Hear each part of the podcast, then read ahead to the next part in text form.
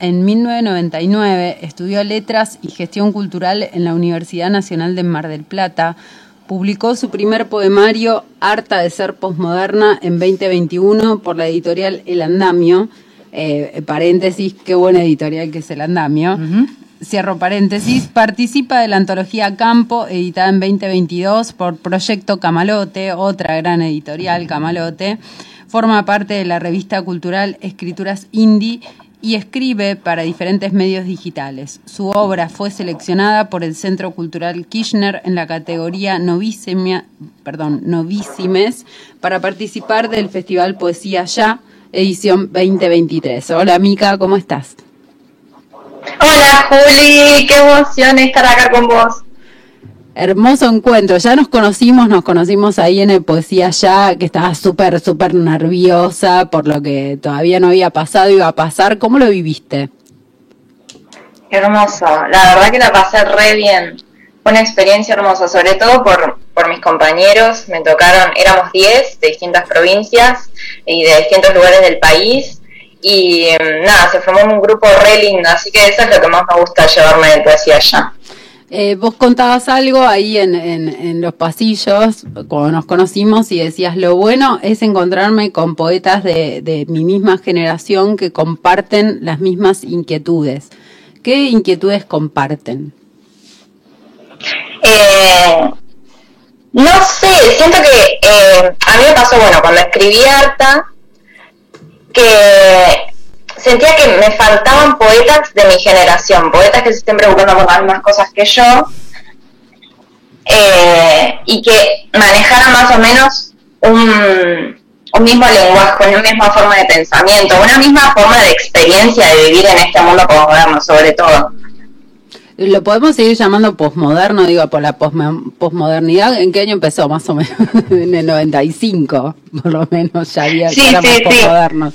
Sí. posmodernidad. Sí, ya no sé si podemos, ya nos pasamos de posmodernidad, ya no sé en qué carajo estamos viviendo, pero lo llamo, lo llamo así, me gusta llamarlo así. Eh, recién eh, decías, bueno, para mí era importante encontrarme con poetas que compartan las mismas inquietudes que tenía yo. ¿Qué, inquietudes tenés vos dentro de, lo que sería la, escritura de poesía? Y nosotros salimos al mundo en un mundo atravesado por la virtualidad completamente. Digo, yo harta lo escribí en pandemia la gran mayor parte de los poemas porque lo empecé a escribir a los 19 y a mí a los 20, 21 me agarró en pandemia. Entonces, atravesada por esa experiencia de la virtualidad, yo empecé a pensar, che, ¿a qué mundo tenemos que salir, no? Porque en ese momento, cuando empezó la pandemia, no, no sabíamos cómo iba a seguir el mundo y cómo eso nos iba a afectar a nuestra subjetividad también. Por eso me pareció súper importante encontrarme personalmente, o sea, la experiencia de compartir personalmente con, con poetas eh, me parece buenísima. Digo, la virtualidad a mí me abrió un montón de oportunidades. Yo vivo en Necochea, no vivo en, en Cava. Entonces eh, empecé a relacionarme virtualmente con los poetas. Y, por ejemplo, el ciclo de Pedro para mí fue de gran ayuda. Fue la primera vez que leí mis poemas en vivo y que lo compartí con otras personas. Ya como un prócer nacional porque todos los poetas que eh, pasan por acá lo nombran a Pedro, Pedro dicen nada más, ¿no? Estamos hablando de Pedro de ah, Santos de Luca, que es como un prócer en la federalización de la poesía. Chicas, son Sí, eh, las interrumpo un segundito. La mayor parte, sí, sí. Micaela, buen día, Ivana te saluda, ¿cómo estás? Buen día. Buen día. Muy bien. Yo eh, no quiero intervenir mucho porque Juli tiene una manera de ir trazando las preguntas este, y como, que, como me gustan mucho las entrevistas, entiendo que se hace una ida y vuelta súper interesante y no lo quiero desconfigurar. Pero cuando del otro lado tenemos personitas que miran ciertas cuestiones de esta manera, a mí la verdad que me tienta, así que le pido permiso a Juli. Hablabas recién de, de la posmodernidad y usabas un, un tono en la voz como de enojo decías que habías escrito harta y miro la foto y escucho la voz y tenés 14, más, más 2, 16. ¿Cuántos años tenés? Tengo 23. 23. Entonces, ¿entraste a la pandemia más o menos con 21 años, 20, 21 años? Sí. Y estás harta. Sí, la verdad que me cansé, me cansé, me cansó un montón. La pregunta es, ¿de qué estás harta? ¿De qué está harta tu generación? Eh, yo creo que, sobre todo en la forma de pensar una identidad. Para mí la identidad siempre se piensa socialmente y se piensa con otros. Entonces, sola en mi casa me era muy difícil pensar una identidad. Digo, yo había ido a la facultad, me había relacionado con mis compañeros de la facultad y me parece que se genera otra ida y vuelta en la presencialidad. Y no sabía cómo encontrarme en la virtualidad, cuáles eran los límites, ¿no? Ahora, después de la pandemia, puedo encontrarme de otra manera en el mundo. es eh, como que mi, mi, segundo libro es mucho más luminoso que Arta. Arta está atravesado por esa oscuridad porque yo necesitaba atravesar esa oscuridad para poder encontrar algo de luz. Eh, eh, te iba... O sea que, perdón, fuiste consciente en el momento de la pandemia que la pandemia te estaba haciendo fatal. Sí, yo creo que, eh, se empezó a hablar mucho de salud mental también en la pandemia.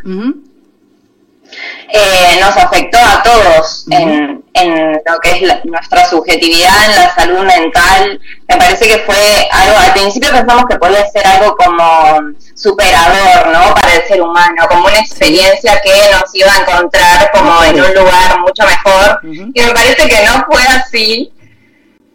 Eh, que hay que encontrar un equilibrio. Yo no demonizo ni las redes sociales ni nada, o sea, es es el mundo que me toca y son herramientas súper útiles, pero creo que hay que saber manejarlas también. Hay como una especie de merchandising dentro de las redes sociales en cuanto a, a, lo que es literatura o no. Merchandising. Claro, digo, dentro de las redes sociales vos decías, es difícil manejarlas, yo ya encontré mi espacio, te pregunto, dentro de la poesía, ¿considerás que hay cierta mercantilización de la literatura? En las redes sociales? Me parece, me parece que por un lado eh, sirvió mucho como herramienta de expresión. Digo, hay un montón de gente escribiendo poesía en internet porque también en, Instagram sobre todo, ¿no? Porque el formato lo permite. Eh, pero también me parece que el formato nos limita, ¿no? Porque pensamos ahora una poesía para Instagram. Y, y, eso es lo que me preocupa, ¿no? Pensar las cosas para algo, no pensarlas desde desde nuestra subjetividad y construyendo nuestra subjetividad, sino pensarlos para un formato. para un formato, Eso me parece que para, es lo preocupante. Para X, para tener el mismo tono que X, ¿no? Para tener... Claro, medirse los likes, ¿me entendés? Claro. Claro, por eso te lo preguntaba porque hay toda una tendencia dentro de la poesía que por un lado tiene que ver con, el momento que está atraves, en, el que está atravesada, que, es un cruce muy fuerte entre la oralidad y la escritura, y por otro lado hay como un mandato dentro de lo que sería la divulgación de la poesía en las redes sociales. ¿Considerás que eso es así o no? Eh, yo creo que es una herramienta muy útil. Digo, todos, la mayoría de los poetas que conozco los conocí por Instagram. Entonces me parece que es una herramienta súper útil para poder eh, acercarnos, para poder conocerlos. Y sobre todo me parece súper útil en este tema que hablábamos de, de lo federal, ¿no? Digo, ahora nos conocemos con los poetas de otras provincias y por qué nos conocemos por la virtualidad y después nos encontramos personalmente y a partir de ahí podemos construir cosas. Entonces me parece una herramienta súper útil pero me parece que también hoy hay una exigencia de estar presente en redes que a mí me agobia, me asfixia. Es como entras a Instagram y es como todo el tiempo información, información de gente haciendo cosas. Entonces tenés que estar muy centrado para poder ver qué es lo que querés hacer, qué, qué es lo que no. Eh, me parece que nos estamos pensando ahora como seres virtuales también y tenemos que tener en cuenta esas cosas, desde dónde nos queremos parar. Eh, eh, eh, ¿Crees que también la poesía dentro de las redes sociales imprime cierta emocionalidad, digamos? viene a decir que se hablan, se configuran ciertas emociones en la poesía. ¿Crees que, hay temáticas, hay modos de abordaje, hay tonos que también están configurados desde ahí? configurados desde la virtualidad, desde Instagram en particular. Sí, sí. Y yo creo que, o sea, un poema te entra en una foto de Instagram, ¿no? Entonces, eh, pensar, digo, los poetas pidiendo perdón por publicar un poema largo, ¿entendés? Eh, eso es lo que a mí me perturba. ¿Cómo, ¿Cómo nos tenemos que adaptar a estas nuevas formas y cómo también nuestra estética se configura bajo esas formas? Incluso, Mica, la emoción se configura porque hay que elegir hasta las palabras. Una palabra corta en lugar de una palabra larga en algún punto empieza a decir claro, otra sí, cosa, sí, ¿no? sí. Y terminamos configurando. Digo, el poema para mí se confirma en, en eso, en pensamiento y emoción. Y no podemos, eh, no podemos vender ese poema a Instagram, ¿entendés? Eh, eh, eh, seguramente debes estar al tanto, lo, lo- lo contamos, eh, se lo contamos al- a los lectores. El año pasado salió a la preventa el libro de ensayos de Claudia Massín, Curar y Ser Curados, donde habla de la poesía, digamos. Y entre las cosas que vuelve a afirmar, porque ya lo dice en varios de sus poemas, dice, la poesía es desobediencia. ¿Coincidís con ese concepto? Sí, coincido ampliamente. Me parece que la poesía, lo que hace el poema es salirse del sentido común. Esto lo, lo escuché de Marcelo Díaz en un, en un taller que dio de la Biblioteca Nacional. Eh, él dice que el poema tiene que salirse del sentido común. Ujú. El, com- el sentido común es muy fácil de denunciar porque están todas las frases hechas. El poema, en cambio, quiere decir algo que si no fuera por el poema, sería imposible decir, porque está atravesado por tu subjetividad, por tu emoción, y eso es muy propio de cada poeta, y eso es lo que hace a su estética también. Se comparte una experiencia de vida en el poema. Marcelo Díaz, cuando pasó por acá por la radio, hablaba de eh, la poesía eh, o, la escritura o la literatura, lo voy a parafrasear mal, pero pueden ir a escuchar ahí la entrevista a Spotify, eh, hablaba de magia. ¿Crees que hay algo en torno a lo mágico? Sí, eh, lo mágico, lo mágico es muy amplio. Me encanta pensar en la poesía como magia. Eh, En el sentido de que no. En el sentido de, de- de esas mezclas que, que la poesía puede traer, en ese, no me sale la palabra en este momento, pero en, en este armar pociones, ¿no? Hacer de alquimistas, ahí Sí. me salió la palabra. Sí, sí, sí, tenés que encontrar las palabras justas, o sea, todo en el, en el poema construye sentido. Está muy condensado el sentido en el poema. Entonces tenés que pensar exactamente qué vas a poner, qué palabra vas a poner, toda palabra es importante. Entonces me parece que sí que es una especie de poción, o se podría pensar también como, no sé, como eh, un- una torta, ¿no? Que tenés que, que medir exactamente cada cosa que vas a poner, la medida de harina, la medida. Porque si no, no te sale bien, ¿entendés? Pese a, Yo creo que hay un esto, trabajo muy fuerte con la palabra. Pese a esto, pese a todo y sin embargo, la torta nunca sale como uno quería, ¿no? Es difícil que la torta te salga como querés, requiere mucha práctica, creo. Eh, se desborda y también, punto. Digo, el poema desborda la intencionalidad del autor o no. para mí el poema parte siempre de una emoción, ¿no? Y trabajás sobre esa emoción. Digo, me parece que los poemas no tienen que ser catárticos. En un primer momento sí pueden ser catárticos, porque vos estás dejando que la emoción corra con la frecuencia que quiera correr. Pero después está el trabajo con el pensamiento y con el poema. Que me parece que también, eh, digo, es la parte más importante para mí de la poesía, trabajar el lenguaje. Por supuesto.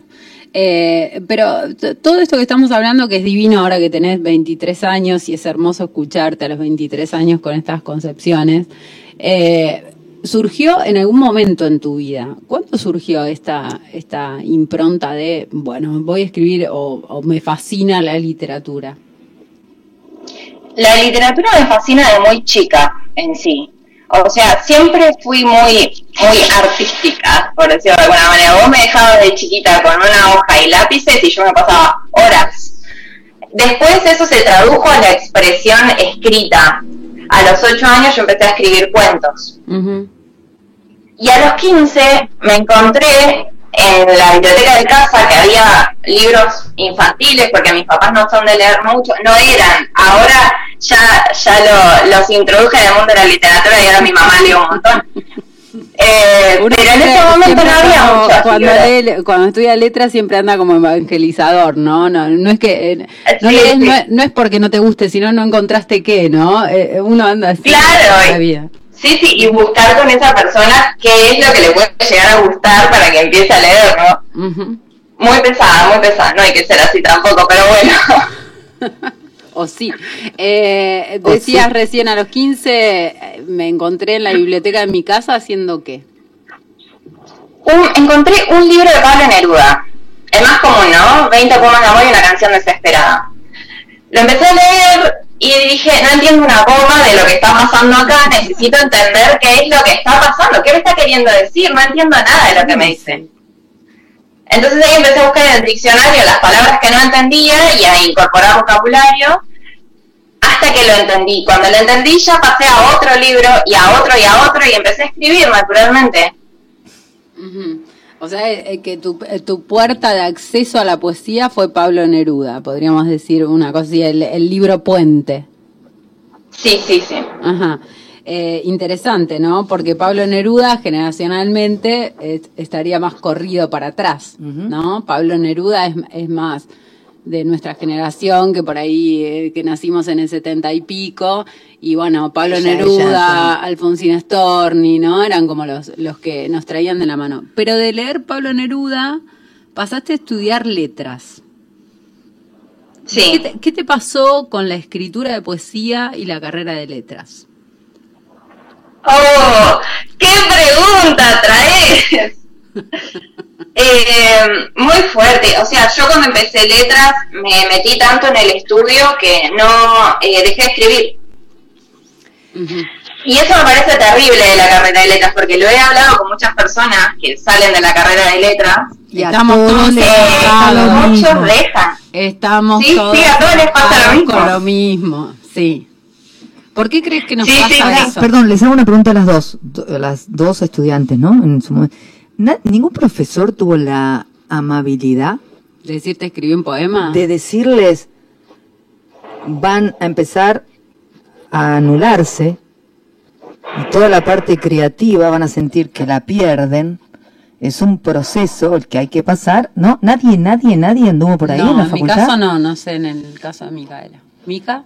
Eh, no sé, no sé, a mí me llama, no, en mi caso no tampoco, y me llama mucho la atención porque muchos entran a la carrera de letras porque quieren ser escritores. Sí, claro, porque quieren manejar el instrumento, básicamente. Claro. ¿Qué, ¿Qué, cambiarías? ¿Qué, cambiarías en la carrera para decir, bueno, que tenga, digamos, la formación crítica que tenemos en la carrera? Eh, hago un paréntesis porque hay, hay, siempre eh, cierto, eh, cierta creencia que la formación crítica es decir lo que el otro hace mal. No, no, no. La formación crítica es analizar, bueno, cuáles son eh, cuál es el estilo de un autor, digamos, dentro de qué movimientos se, se enfoca, cómo puedes leer determinado texto de diversas maneras, cuáles son las herramientas que, que tomás teóricas para leer de una manera o de otra. Pero digo, más allá de la formación crítica en letras, ¿cómo, cómo incorporarías esta formación? Porque digo, letras nos forman para eh, literatura, digamos, para ser lectores críticos de literatura, ¿cómo incorporarías la escritura de literatura dentro de la carrera? Eh, yo creo, bueno, escuché a dos escritores hablar sobre esto. Martín Cohen, que dice que es necesario pasar por la experiencia de la carrera de letras, volverte loco con eso, pero tener las herramientas y después volver a la escritura. Y después está la perspectiva de Betina González, que dice, no, tenemos que luchar contra eso para poder meter la emoción, el campo de la emoción en la literatura y en la carrera de letras. Dice Betina que lo que falta es agregarle la emoción, que en los textos académicos no podemos expresar nuestra subjetividad flor de piel, ¿no? Está como vedada esa parte. Me parece que si ganamos el terreno de la emoción en lo académico, podemos mejorar esto. Claro, que sería como perforar, digamos, esa rigidez de verdad que a veces queremos eh, dar cuando hacemos análisis literario de determinadas obras. Eh, ¿qué, qué, qué, desafío, ¿no? Porque, digo, vos empezaste la carrera en qué año? ¿En, en, en el 2000? 2018. No, 2017. 2017. Y seguís teniendo las mismas dificultades que estuve yo en el 96. Y las mismas dificultades que tuvieron personas que empezaron a estudiar la carrera de letras en el setenta y pico, o sea, todos con ese bloqueo, muchos docentes de la carrera de letras dicen, bueno, pero no es una carrera para formar escritores, de hecho, otras universidades la abrieron como la Universidad de las Artes, ¿no? Y otras más, con, con maestrías, pero digo, ¿se puede formar a un escritor? Eh, y para mí que sí, para mí eh, la escritura es práctica, es sentar el culo en la silla, las horas que sea necesario, y, y aprender a pensar cómo, cómo trabajar el lenguaje. Para mí sí se puede formar un escritor. Es re importante, para mí un buen escritor es un buen lector. Total. Eh, hay muchos que, que hacen la, la crítica, digamos, eh, las carreras de escritura literaria se conocen, por ejemplo, en las universidades de Estados Unidos, y muchos critican esto diciendo, bueno, pero hacen, es una máquina de hacer chorizos, ¿no? Todos los escritores después terminan escribiendo de la misma manera. Eh, ¿Se corre? Y sí, puede ser. o sea, me parece que, que vos a vos te dan las herramientas, pero vos haces tu propio camino. Me parece que siempre es importante, eso me lo dijo un compañero de la facultad. Mica, vos lees cosas por fuera del, ¿cómo es que se dice? Del plan de trabajo, ¿cómo es? Del corpus académico, digamos. Del cronograma, del corpus académico, claro. Lees cosas que te gusten por fuera. Ahí está la magia. Y me parece que sí, es un poco eso, ¿no? Hacer un camino personal. Yo por eso dejé la carrera de letras, digo, no pude contra eso. Sí, coincido. Eh, es, un, eh, es, es, algo que por ahí está bueno que la academia empiece a pensar. Eh, sabemos que hay muchos de la academia que escuchan esta columna y por eso traemos las experiencias personales, ¿no? De cada uno de los que atravesaron la carrera. Pero no me quiero demorar. Vos contabas hoy que Harta de Ser Postmoderna la escribiste durante la pandemia y salió publicado el, segundo año de la pandemia. ¿Cómo fue el armado de ese poemario? Porque una cosa es escribir poemas, vos decías, bueno, e, es, cuestión de sentarse y escribir y tener el hábito de escribir y, y trabajar sobre el lenguaje y demás, pero ¿cómo es armar un poemario? Ay, me encanta. Eh, mira, cuando, escribí, cuando planteé arte como un poemario, eh, yo estaba muy vinculada leyendo teoría. Eh, estaba leyendo a, a filósofos postmodernos y, y, estaba como muy metida en tema. Entonces se iba mezclando como esta estética que tengo yo medio fantasy con, con escritores con filósofos modernos, o sea, imagínate. Entonces me metí muy en el mundo y cuando me di cuenta ya había escrito un montón de poemas con, con un hilo temático, que a mí nunca me había pasado eso. O sea, antes de arte existieron un montón de poemarios. Claro. Pero con arte yo dije, che, yo creo que esto tiene potencial para ser publicado. Y me encontré justo en una, en una revista, eh, creo que es El Ganso Negro, de Tucumán, eh, que habían publicado una selección de poemas de Damián López, que es el editor de, del andamio. Y vi en él algo como muy, muy personal también, como que me sentí muy identificada con lo que él escribía, y justo le abra la convocatoria. Yo dije, yo tengo que mandar a esta editorial porque me muero si quedo. Y quedé, y después hablamos con Damián y me pareció re loco porque él la tesis de letras la hizo con, con posmodernidad. Mira qué loco, tremendo. O sea que ahí le tocaste algo medular, que venía pensando, venía trabajando. Eh, ¿Cómo fue trabajar con Damián? Todos, todos los que han trabajado con él lo súper recomiendan. ¿Cómo fue tu experiencia? Eh, me encanta Damián, o sea, es muy gracioso, es una persona muy chistosa y buena onda. Eh, así que no, no tuve ningún problema a la hora de trabajar con él. Era como que él me decía, o sea, trabajábamos los poemas, sí, eh, me hacía muchas recomendaciones, pero siempre muy horizontal, ¿me entendés? Como eso para mí eh, es buenísimo porque no, no sentís que el editor te está obligando a poner algo, sino que lo estás charlando para llegar a un acuerdo. Y hay cosas que yo quería dejar que las dejamos y hay cosas que, que me dijo que que me parecieron súper útiles y las cambié. Así que fue un trabajo re lindo con el que hice con Damián. Eh, ahora contabas que hay otro poemario más luminoso. ¿Podemos saber algo de este nuevo poemario? Sí, de esos poemas, de ese poemario leí en Poesía Ya.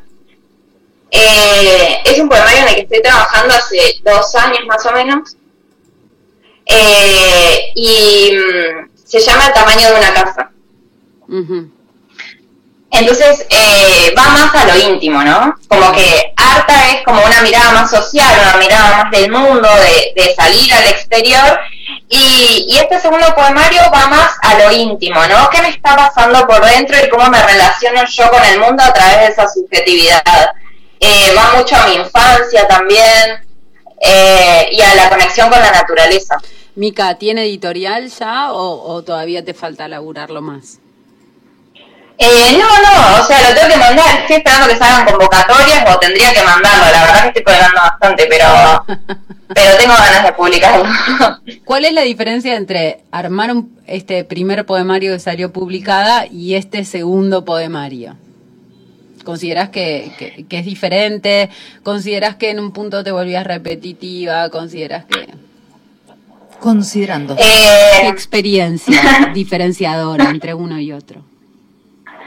Eh, no, me parece que son poemarios muy diferentes, que no me estaba repitiendo eh, para nada, porque parecen escritos por dos personas diferentes. Eh, pero sí hay como, hay como una unidad temática. Digo, la esencia del poeta como que se nota, y más en estos últimos dos poemarios que he escrito. Digo, en los anteriores era como más eh, experimentación. Digo, mis poemas de los 15 son muy diferentes a mis poemas de ahora.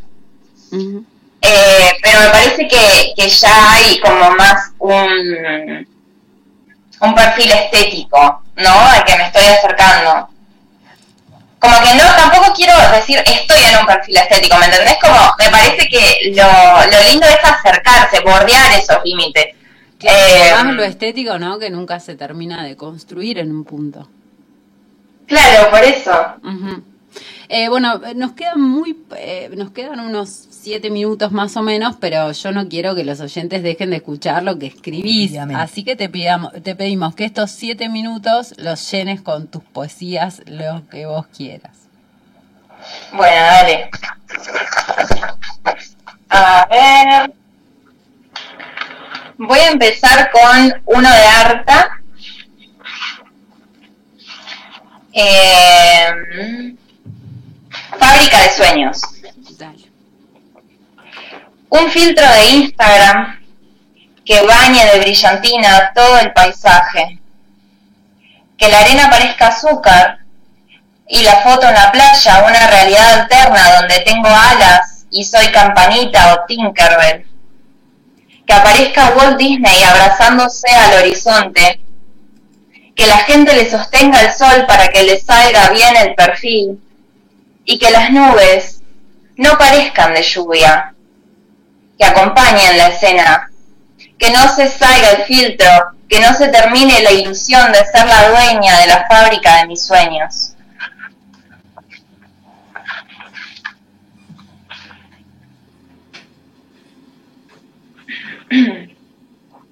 Ahora voy a leer este, que es mi favorito de Arta, porque trata mucho el tema de, la identidad, ¿no? De la construcción de la identidad en este mundo. Y se llama Succionada por el centro de las cosas. Ir hasta el centro de la tierra, perforar la mente hasta encontrar una pasión. En el centro de las cosas nunca llueve, no pasa nada. Un extracto de quietud se expande hacia la nada. No hay gravedad, y me desplazo entre las cosas asumiendo mi carácter suspensivo. Suelto palabras que quedan en el aire. Armo poemas con partículas de aire suspirado. Y me arranco los pelos para formar letras que contengan mi ADN. Tengo tanta necesidad de darle forma a mi existencia que ya me arranqué las pestañas para hacerle faldas a las moscas y le saqué la lengua al viento para que sienta la textura del rechazo, la expresión del odio. Me corté las uñas y formé pequeños poemas sobre cosas grandes. Hablé con ellas del mar. El centro de mi ser engulle construcciones amorfas de tierras prometidas y moldea ilusiones de un futuro solo con partículas de aire, asumiendo mi carácter sus, pen, sivo. Hay esencias que flotan soñando concretarse y ojos que miran a los albañiles de la palabra, pico y pala del yo y el ser, y todos los otros que no soy o podría ser en el centro de las cosas. Tremendo. ¿Cómo vamos de 23 años, yo no puedo creer, no puedo creer. Vamos bien, vamos re bien. Vamos con, con uno más, si ¿Hubo algo químico entre tu mamá y tu papá? Aparte de la química, digo, otra cosa química. Vamos con, un último, si tenés ganas. Pero antes de, de leer este último, contanos si se consigue el Arta y dónde. Sí, arte se consigue por mm, el Andame Ediciones, así aparece en Instagram, el Andame Ediciones. Eh, se lo piden a Damián y se los manda. Genial, buenísimo. Así que todos los que, los que escucharon a Mica y tengan ganas de, tener su poemario, van al Instagram del Andamio Ediciones y ahí lo pueden comprar. Escuchamos un último poema.